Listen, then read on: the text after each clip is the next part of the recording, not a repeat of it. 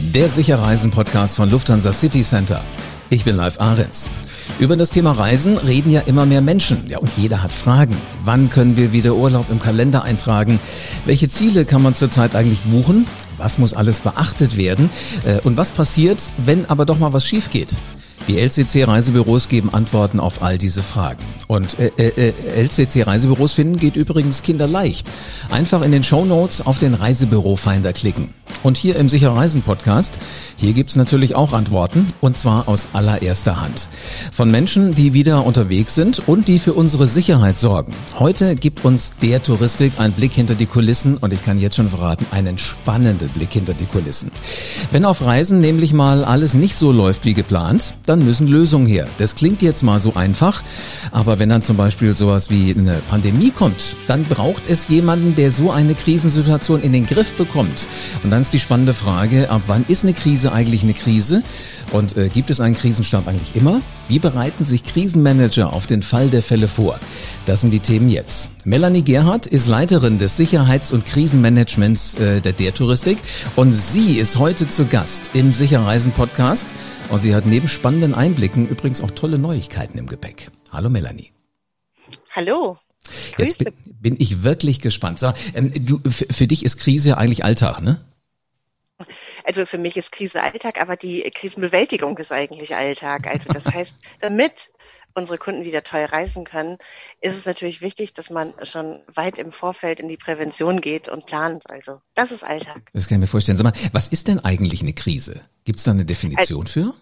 Äh, es gibt natürlich eine Definition und zwar in der, der Touristik ist Krise immer, wenn es ein Großschadensereignis ist, wie zum Beispiel eine Epidemie oder jetzt die Pandemie, Naturkatastrophen oder natürlich auch Anschläge, äh, spektakuläre Unfälle. All das, das sind Großschadensereignisse. Natürlich auch, wenn das Interesse der Öffentlichkeit groß ist, das darf man nicht verkennen. Das gehört mhm. auch dazu. Ähm, jetzt nehme ich mal an, du kriegst ja sowas wahrscheinlich auch schon aus den Nachrichten mit. Aber gibt es so einen Moment, wo, wo ihr erst gerufen werdet? Also vielleicht möchtest du ja vorher dann auch schon helfen, wenn du sagst, sagst abends vom Heute-Journal oder von Tagesthemen, siehst du irgendwas, aber sagst eigentlich erst nochmal Füße flach halten, da muss irgendwas ausgelöst werden. Also wann klingelt dein Telefon? Also das ist äußerst ähm, unterschiedlich. Meistens ähm, sind wir natürlich schon vor dem Heute-Journal und vor den Tagesthemen involviert und ähm, sind schon aktiv unterwegs. Dadurch, dass wir an automatisierte Frühwarnsysteme angeschlossen sind, haben wir diese Informationen eigentlich zeitgleich wie auch die Nachrichtenagenturen, wenn ad hoc ein Anschlag etc. passiert. In den sozialen Medien natürlich ganz klar. Durch Twitter und durch die Twitter-Meldungen sind wir immer ganz weit vorne, bevor die Medien überhaupt die erste Berichterstattung haben.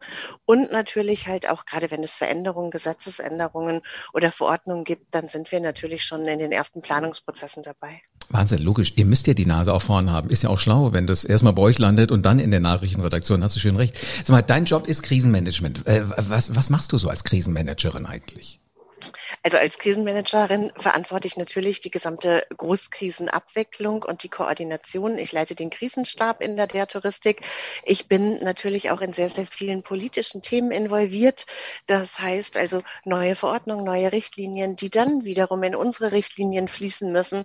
All das gehört so zu meinem alltäglichen Job und natürlich ganz ähm, nah jetzt in der Pandemie natürlich auch die neuen Verordnungen und die Richtlinien halt für unsere Kunden aufzubereiten. Das gehört wirklich so zu meinem Tagesgeschäft momentan. Mhm, so ein Stichwort, was ich eigentlich mit dem ganzen letzten Jahr verbinde oder eher auch so mit dem Anfang der, der Pandemiezeit, äh, ist das Wort Rückholaktion. Wann und wo beginnt denn sowas eigentlich? Also eine Rückholaktion beginnt natürlich ähm, immer dann, wenn das Auswärtige Amt sozusagen eine akute Reisewarnung ausgesprochen hat und es natürlich eine Gefahr für Leib und Leben gibt. Am Anfang der Pandemie, am 11.3., war das noch nicht ganz klar, wie sich äh, die Pandemie in den einzelnen Ländern ausbreitet. Aber eins war schon klar, es wird auf jeden Fall ein Großschadensereignis.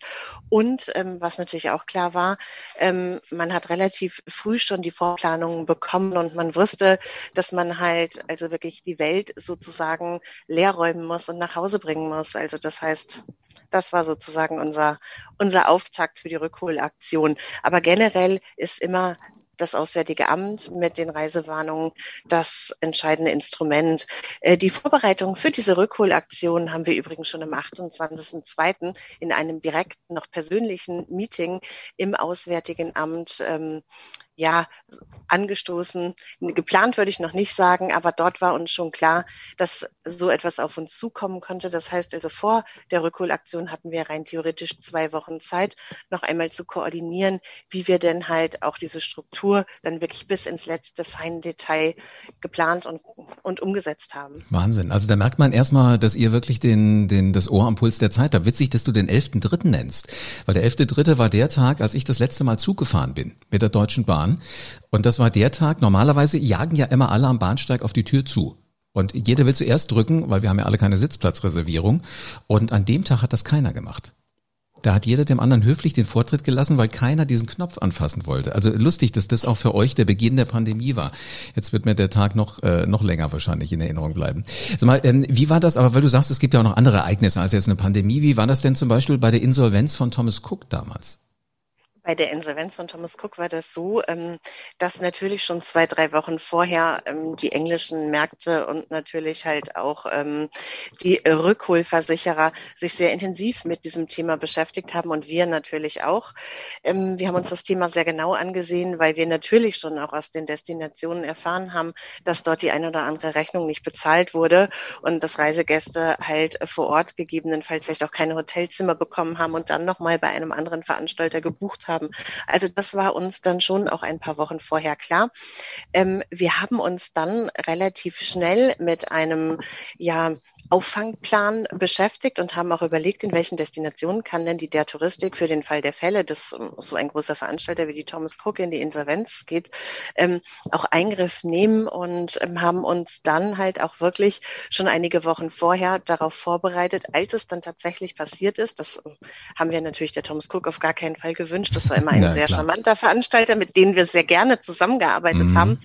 Und ähm, auch die Nähe Oberursel zu Frankfurt, das war schon etwas ganz Besonderes. Und deswegen schlägt dann auch manchmal das Herz etwas höher, aber Glaube natürlich ich. haben wir diesen Plan vorbereitet und ähm, es war auch gut, dass wir das getan haben und deswegen haben wir auch von der ähm, Versicherung, von der Zürich Versicherung den Auftrag bekommen, dass wir die Thomas Cook Reisegäste sozusagen aus den Destinationen zurückholen können. Das ist natürlich eine Hausnummer gewesen, weil man natürlich dann für einen anderen Veranstalter, den man ja eigentlich nicht kennt, wo man das Herz nicht kennt und das Puls nicht und den Puls nicht schlagen hört, ähm, dann eins zu eins die gesamten Strukturen übernehmen muss. Und das ist uns aber relativ gut gelungen. Wahnsinn, also äh, dein Job wird immer spannender. Ich wette, demnächst werdet ihr Bewerbungen noch und nöcher kriegen, äh, um, um bei euch zu helfen. Sag mal, mir, mir fällt noch ein weiteres Ereignis ein. Darf ich dich noch nach was fragen? Ja, natürlich. Also so, so der Tsunami äh, in Thailand, der hat uns ja auch alle komplett überrascht und die, die da waren, wahrscheinlich auch ziemlich aus den Latschen kippen lassen. Äh, wie ging da das Krisenmanagement? Vielleicht auch mal vor Ort, das fände ich auch spannend. Mhm. Also der äh, Tsunami, ja, das war ja in der Nacht vom ersten auf den zweiten Weihnachtstag. Und als ich den ersten Anruf mitten in der Nacht bekommen habe, ähm, ich, ich habe noch einen Zweitwohnsitz in Nordrhein-Westfalen gehabt zu der Zeit, also oder mein Erstwohnsitz und mein Zweitwohnsitz war in Frankfurt. Wir waren in der digitalen Welt noch nicht so unterwegs, aber ich wusste, das wird relativ ernst und habe mich sofort ins Auto gesetzt. Ich erinnere mich noch daran, es war Glatteis auf der A3.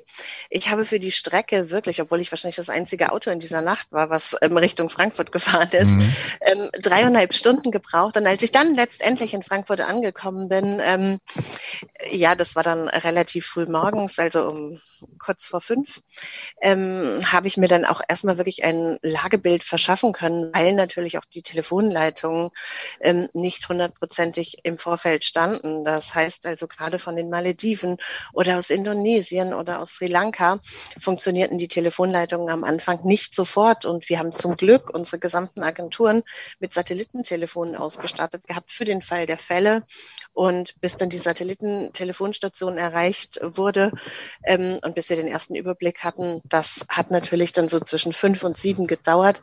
Und als wir den ersten Überblick hatten, haben wir dann natürlich einen Krisenstab für die Abwicklung hier in Deutschland ähm, organisiert einen Krisenstab für ähm, die ähm, ja, Reisegäste unten vor Ort. Und natürlich war uns auch von vornherein klar, ähm, bei dem Seebeben in dieser Stärke und bei den Auswirkungen, dass wir ähm, ja unsere sozusagen SEK, wir haben speziell ausgebildete Helpteamer, die auf derartige Situationen geschult und trainiert wurden. Mhm. Ähm, die haben wir dann in den Einsatz ähm, gesandt und haben diese auch zur Unterstützung in die Destinationen entsandt. Also all das haben wir dann halt vorbereitet und sind dann auch mit den ersten Flügen sozusagen am späten Nachmittag dann in Richtung Asien unterwegs gewesen. Wahnsinn. Der Krisenstab unten vor Ort ähm, ist eigentlich ähm, ganz klar immer aufgeteilt. Also die Bundeswehr oder das Einsatzkommando unten vor Ort, was von der Bundeswehr und vom Auswärtigen Amt koordiniert wird, bekommt dann Unterstützung von den entsprechenden Veranstaltern, unter anderem auch von unserem Help-Teamern. Und ähm, untereinander im Team hat man schon vorher im Vorfeld äh, Krisenpläne trainiert, Krisenpläne geübt und ähm, man geht dann in einen sehr routinierten Ablauf, aber natürlich mit ganz viel Emotionalität, weil das, oh, das Leben halt natürlich ein einmaliges Erlebnis und ähm, das verursacht immer noch Gänsehaut, wenn ich darüber ich spreche. Das schon. Weil, ja, ja. Das klingt spannend. Das, wir können wahrscheinlich auch noch zig andere durchgehen. Da gibt's Vulkanausbrüche, Aschewolke, Terroranschläge. Ähm, wir können aber leider nicht alles heute hier unterbringen, weil mich interessiert auch noch, wie groß ist denn das Team? Weil das, was, was du beschreibst, das klingt nach wirklich ordentlich Arbeit und nicht, als würde das eine Person da mal eben machen. Das ist richtig. Also das Team, wir sind halt ähm, vier Mitarbeiter rund um die Uhr, also Referenten und schon auch Entscheidungsträger. Und wir haben 115 Mitarbeiter, die wir in verschiedenen Fachbereichen aus dem Haus ausgebildet haben und die wir zu ähm, Krisensituationen hinzuziehen können. Über mehrere Monate haben diese Mitarbeiter qualifizierte Ausbildung durchlaufen, sowohl im Inland als auch im Ausland, ähm, haben verschiedene Trainings vom psychologischen Training bis ähm, auch letztendlich zu verschiedenen Sprachtrainings, weil wir wickeln ja auch oft in englischer Sprache medizinische ähm, Rückholaktionen ab, etc. All sowas haben diese Mitarbeiter durch ein Modulprogramm mit sieben Modulen über mehrere Monaten und Echtübungen und Prüfungen und Assessment Center durchlaufen. Ja, und das sind halt 115 Mitarbeiter und natürlich das ähm, feste Team und darauf bin ich wirklich richtig stolz. Und in der Pandemie hat man gesehen, das war unser Joker. Mhm, Glaube ich, ja. Vor allen Dingen diejenigen, die dann wirklich äh, mit dem kühlen Kopf reagieren konnten und nicht erst dann überlegen mussten, Mist, was macht man denn eigentlich, wenn sowas dann mal irgendwann auf uns zukommt, um ehrlich zu sein. Hättest du jemals gedacht, dass sowas wie eine Pandemie mal passiert? Also ich muss eingestehen, wir haben die Pandemie geübt mit dem Katastrophenschutz ja. ähm, 2013. Und ähm, es war auch gut, dass wir das getan haben, weil dieser Notfallplan, den wir in Bonn mit dem Katastrophenschutz trainiert, geübt haben und den internationalen Pandemieplan der WHO, ich hätte niemals gedacht, dass ich das mal wirklich im echten Leben umsetzen muss. Aber jeder Handgriff hat dann doch schon gesessen und man wusste auch immer wirklich ein, zwei Schritte äh, vorwärts, was kann denn kommen. Als ich die erste Nachricht über Covid-19 erfahren habe, das war der 31.12., das war Silvester. Mhm. Und ähm, die Tage danach, da wusste ich schon und habe wirklich meine alten Unterlagen, meinen alten Pandemieplan aus Wahnsinn. 2013 herausgesucht, habe ihn einfach erneuert und habe mit unserem Leiter Organisation auch für die Haustechnik nochmal gesprochen, weil ich gedacht habe, Mensch, dann brauchen wir ja noch bestimmte Technikausrüstung etc. Und ich hätte das nicht gedacht, dass das passiert, weil ich einfach gedacht habe, nach dem letzten Jahr, also sprich nach 2019, nach der Thomas Cook Insolvenz, nach den vielen kleinen, doch Hürden, nach dem ja, der Brand, der Brände, also wir hatten ja wahnsinnig viele Brände, Naturkatastrophen etc. Wow, wird 2020 einfach besser. Es wird ruhiger mhm. und es wird beständiger. Und mhm, das war sozusagen mein Wunsch und dann kam es doch anders. Wahnsinn. Ja, jetzt nehme ich mal an, ihr habt ja so eine äh, Corona-Taskforce jetzt wahrscheinlich auch, die sich zusammensetzen aus den Menschen, das gesagt, Auswärtiges Amt ist mit dabei, DRV. Ähm, mir schweben auch noch solche ähm, Namen wie International SOS äh, mit durch den Kopf. Sind die dann auch dran beteiligt? Also wir haben während der gesamten Covid-Krise natürlich auch verschiedene andere Institutionen dabei und immer fortlaufend dabei. Wir haben ein eigenes Analytiklabor, das auch eine Covid-19-Teststelle ist, das zum Beispiel für Staatskanzleien auch bestimmte Auswertungen zu dem Thema macht. Eins der bekanntesten Labore ähm, hier in Deutschland. Und das hat uns während dieser gesamten Pandemiezeit ähm, begleitet, auch bei unseren Maßnahmen, bei unseren Schritten. Und natürlich ähm, haben wir einen engen Draht, das darf man nicht verkennen, zur WHO, weil das ist natürlich wichtig, wenn man im internationalen Reiseverkehr Länder öffnen möchte, Länder schließen möchte. Auch die behördlichen Koordinationen mit den Ländern, die man öffnen möchte. Mit Griechenland zum Beispiel, so das Vorreiterland für 2020 und auch für 2021. Dort ist die zivile Luftfahrt und dort ist der virologische Dienst des Gesundheitsministeriums sehr, sehr eng und im Austausch mit uns gewesen seit April übrigens 2020, um Restart-Planungen durchzugehen. Also das sind zum Beispiel so Highlights, die wir natürlich jetzt momentan auch in der Taskforce erörtern. Ja, genau, richtig. Mhm. Sag mal, ähm, jetzt gibt's ja Rettungsaktionen, sind ja eigentlich immer nicht schön. Man möchte ja eigentlich, dass alles gut läuft. Aber gibt's so eine Rettungsaktion, an die du dich gerne erinnerst, also die irgendwie aus deiner Sicht äh, gut lief, die sehr emotional war, wo du, wo du dran zurückdenkst? Also es gibt natürlich viele Rettungsaktionen, die hinterher im Nachhinein noch einen sehr, sehr positiven Abschluss haben. Zum Beispiel, wenn man ein kleines Bootsunglück hat, ähm, äh, weil man vielleicht in ein Unwetter gekommen ist auf den Malediven und ähm, dann aber den Gästen natürlich nichts passiert, vielleicht nur die Koffer äh, ja doch äh, im Meer versunken sind. Also solche Sachen gibt es natürlich auch. Aber es gibt halt viele Aktionen, so gerade nach dem Hurricane, ähm, wo Reisegäste vielleicht mal zwei, drei Tage im Shelter waren und dann doch auch unsere eigenen Helpteamer mitbekommen haben in den Shelter, also die Helpteamer, die für den Außendienst ausgebildet sind und die dann für die Versorgung gesorgt haben. Und es ist manchmal so emotional, weil dann auch die Gäste sich manchmal auch etwas organisieren für, für unser Team. Ja, das mhm. ist wirklich ganz nett, das mit anzusehen. Das sind sehr, sehr schöne Aktionen. Jetzt in der aktuellen Covid-Krise habe ich auch eine sehr positive Aktion gehabt. Wir haben Reisegäste gehabt, die positiv ausgetestet wurden. Erst die Mutter, 14 Tage Quarantäne, danach der Vater. 14 Tage Quarantäne und dann auch noch der kleine Sohn und alle nacheinander. Äh, das heißt, wir haben dann ein extra Covid-Haus ähm, für diese Familie angemietet in der entsprechenden Region und haben einen Verpflegungsservice eingerichtet. Wir haben halt ein Ärzteteam organisiert. Ja, und diese Familie, also wenn diese Familie das hört, ich würde das dann der Familie vielleicht gerne mal zukommen lassen. Na klar. War so herzlich und so dankbar und es war wirklich so schön, als diese Familie mir dann wirklich noch so eine rührende eine WhatsApp geschrieben mhm. hat, wo ich dachte so, hey, wir machen das richtig und wir sind auf dem richtigen Weg. Unglaublich. Sag mal, bist du denn selber auch schon mal von einem Notfall äh, betroffen gewesen, als du auf Reisen warst? Also ich selber bin, ich muss eingestehen, noch nie von einem Notfall betroffen. Ja, wenn ich mal eine Flugverspätung über einen Tag etc. habe, das ist ja kein Notfall, ja. Mhm. Das, da schmunzel ich. Aber ich bin natürlich selber auch mal privat im Urlaub gewesen. Ja, das mache ich auch. Und ähm, bin halt auf einem Kreuzfahrtschiff gewesen. Also, und ähm, wir hatten einen Ausflug und während des Ausflugs gab es einen schweren Verkehrsunfall. Und ich war ähm, ja Teilnehmer dieses Unfalls sozusagen. Und aber mir ist nichts passiert, aber die gesamte Koordination war noch etwas holprig, wenn man auch keine Verbindung direkt zum Schiff hatte. Und ich habe dann diese Koordination übernommen. Ich habe mich nicht geoutet, wer ich bin, weil ich gedacht habe, naja, komm, das sage ich jetzt mal nicht, ja. Mhm. Und dann habe ich wirklich diese Koordination auf dieser Karibikinsel übernommen. Und es war so schön, weil alle Gäste waren so dankbar. Das hat mich so ein bisschen geprägt. Also das würde ich jetzt immer wieder tun. Sehr gut. Also es ist fast so dieser pfadfinderische Gedanke. Jeden Tag eine gute Tat wenigstens. Ich, ich sag's dir. Ja. Melanie, jetzt äh, das Beste kommt ja bekanntlich immer zum Schluss. Und äh, du hast mir ja gerade im Vorfeld schon verraten, du hast tolle Neuigkeiten in puncto Reisen mitgebracht. Was ist das? Also, was ganz Positives. einmal wird das Auswärtige Amt zum 1.7. für alle Risikogebiete ähm, die Reisewarnung aufheben. Das ist was relativ Positives, wow. weil äh, mit der Reisewarnung zu reisen bedeutet natürlich auch, dass man immer noch mal überprüfen muss, habe ich ausreichend Versicherungsschutz, muss ich extra Versicherungsschutz abdecken, habe ich ein rundum sorglos Paket, wie funktioniert das denn alles? Und das Auswärtige Amt hat sich entschieden für Risikogebiete, damit kommt halt sozusagen die Türkei zum Beispiel von der Reisewarnung herunter, ähm, das ähm, einzufinden. Und das Zweite, was ich halt als sehr, sehr gute Neuigkeiten noch dabei habe, wir öffnen natürlich auch ganz viele Drittstaaten.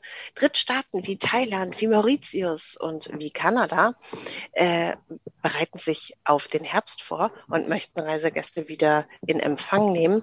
Das tun sie aber auch mit Übungen und diese Übungen starten jetzt im Juli und da habe ich ganz, ganz tolle, spannende Informationen im Gepäck, die jetzt aber leider hier diese kleine Runde übertreffen würden, aber gute Aussichten für den Reiseverkehr. Sehr cool. Also das klingt für mich nach mehr Freiheit, mehr Normalität, mehr, ja, mehr, mehr halt auch wieder, ne? Mehr, mehr mit Füßen mal ins Wasser gehen. Genau. Das heißt, also mehr mehr erleben, mehr Möglichkeiten. Also das heißt, wir bekommen unser altes Leben Schritt für Schritt im Reiseverkehr zurück und das ist doch was Positives. Es wird am 1.7. ein Feuerwerk der Öffnung geben und das ist so sehr, sehr positiv. Wahnsinn. Wenn man also, so diese 14 Monate zurückblickt und denkt, Mensch, 14 Monate, das war echt eine lange Zeit und mhm. jetzt öffnen wir wirklich Wahnsinn. Es kann wieder losgehen. Also es gibt einen Sommerurlaub 2021. Ein Sommerurlaub 2021 ein schöner Herbsturlaub, ein wunderschöner Herbsturlaub. Und im Winter wird es natürlich noch besser. Boah, man, man merkt so richtig, dass du auch Spaß daran hast, auch wieder zu reisen. Also das fließt so richtig schön aus dir raus. Ähm, äh, Melanie, tausend Dank äh, für wirklich äh, einen spannenden Einblick hinter die Kulissen. Und das Letzte, mehr Freiheit, mehr Normalität, mehr, mehr. Ach, du sprichst mir aus dem, aus dem Herzen. Danke dir für deine Zeit. Ich danke dir. Herzlichen Dank. Wow, das war mal eine Folge vom Sicherreisen Podcast. Die werde ich garantiert nicht vergessen. Ich habe immer gedacht, na, da sitzt irgendwo einer, was der telefoniert zur Not ein bisschen rum, wenn mal was schief geht. Aber dass das so viele Leute sind, über 100 und dass da Profis sind, die das noch lange vor uns wissen aus den Nachrichten, Wahnsinn. Melanie Gerhardt, Leiterin des Sicherheits- und Krisenmanagements äh, der der Touristik. Ja, Sicherreisen, das geht. Auch mit den 2000 Reiseprofis von Lufthansa City Center in 270 Reisebüros in Deutschland. Einen Termin bei deinem persönlichen Berater, auch eventuell für Sommerurlaub 2021, kannst du übrigens jetzt sofort direkt buchen. Es geht rund um die Uhr, also auch falls du nachts diesen Podcast hörst, mit LCC Meet Me. Du entscheidest, ob du telefonieren oder lieber ein Videocall möchtest oder ob du im Reisebüro wie früher vorbeischaust. Mit dem Shopfinder auf LCC findest du das nächste Reisebüro in deiner Nähe. Also LCC finden, Kalender checken und mit LCC Meet Me deinen Wunschtermin buchen. Und da bekommst du dann den rundum sorglos Service von echten Reiseprofis. Wir haben dir übrigens das natürlich alles verlinkt, damit du da äh, an nichts vorbei surfst aus Versehen findest du genau, wie du es immer gewohnt bist, in den Show Notes vom Sicherreisen Podcast. Und damit du für deine nächste Reise auf dem Laufenden bleibst, abonnier diesen Podcast am besten jetzt und äh, lass uns gerne eine 5-Sterne-Bewertung da. Da bleibt mir nur noch zu sagen, wir hören uns wieder in der nächsten Folge vom Sicherreisen Podcast.